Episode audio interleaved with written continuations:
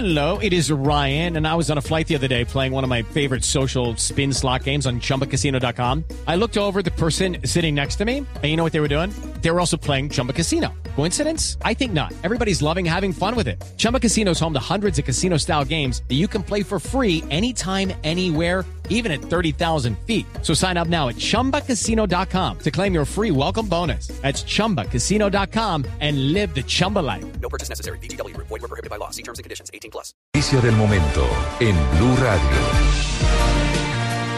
Atención, esta mañana, dentro de un par de horas, será acusado formalmente el magistrado Gustavo Malo, es magistrado de la Corte Suprema de Justicia, hoy en día en licencia, investigado por la Comisión de Acusación, que tiene lista la decisión, tiene listo el documento, presentando la acusación, vinculándolo yo de manera oficial con el gran escándalo de corrupción dentro de la justicia en Colombia, Ricardo. Néstor, en minutos, a las 11 y 30 de la mañana se convocó a la rueda de prensa por parte de la Comisión de Acusación de la Cámara de Representantes. Durante estos últimos días hubo demoras porque algunos de los integrantes de esa comisión no habían firmado el documento que está listo desde la semana anterior, pero efectivamente lo que está pidiendo es que sea acusado el magistrado Gustavo Malo por eh, delitos que lo vinculan con el cartel de la toga.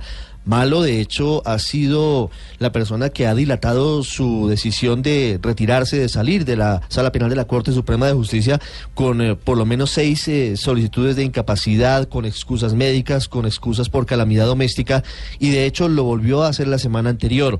Lo que no ha podido eludir eh, el magistrado Malo es eh, su comparecencia ante la comisión de acusación. Ya rindió indagatoria. Recordemos que Gustavo Malo ha sido mencionado, entre otros, por Gustavo Moreno como el hombre que sería la ficha de ese cartel de la toga en la sala penal de la Corte. En su despacho, entre otros, estuvieron los casos contra Musa Besaile, contra Julio Mansur y otros que o pagaron o habrían eh, recibido intentos o por lo menos peticiones para que pagaran miles de millones de pesos para que sus investigaciones por fueran archivadas. Blue Radio confirmó que la comisión eh, tiene suficientes elementos para que esto pase a la siguiente instancia, que es la plenaria de la Cámara de Representantes, y se avance eventualmente en un proceso penal contra el magistrado Malo, que en todo caso y en última instancia iría ante la misma Corte Suprema de Justicia, por lo cual deberían, si llega esto a aprobarse en plenaria de Cámara y luego en Senado, llevarse a una sala de conjueces, porque hoy sus compañeros son los mismos magistrados de la sala penal de la Corte. Pero ya con